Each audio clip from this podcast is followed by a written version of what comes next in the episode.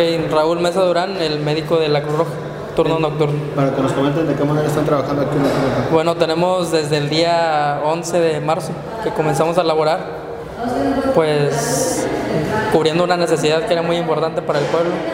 Y pues, eh, pues el primer día realmente vimos uno o dos pacientes porque pues mucha de la población no, no estaba enterada todavía, pero conforme pasaron los días, poco a poco hemos podido auxiliar a más ciudadanos de aquí de la Villa de Progreso. Eh, digamos un estimado de cuántos pacientes reciben por semana.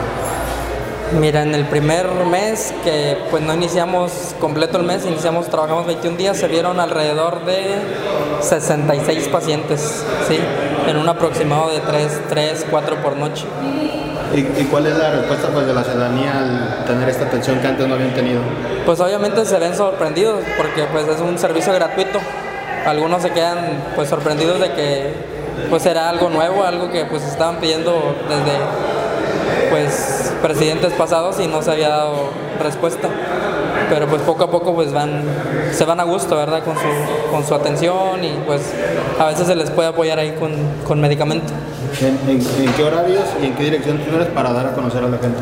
Bueno, pues estamos ubicados a- al lado de la delegación municipal. Estamos en un horario de 10 de la noche a 8 de la mañana, de lunes a domingo. O sea, todos los días estamos trabajando. Ah, no.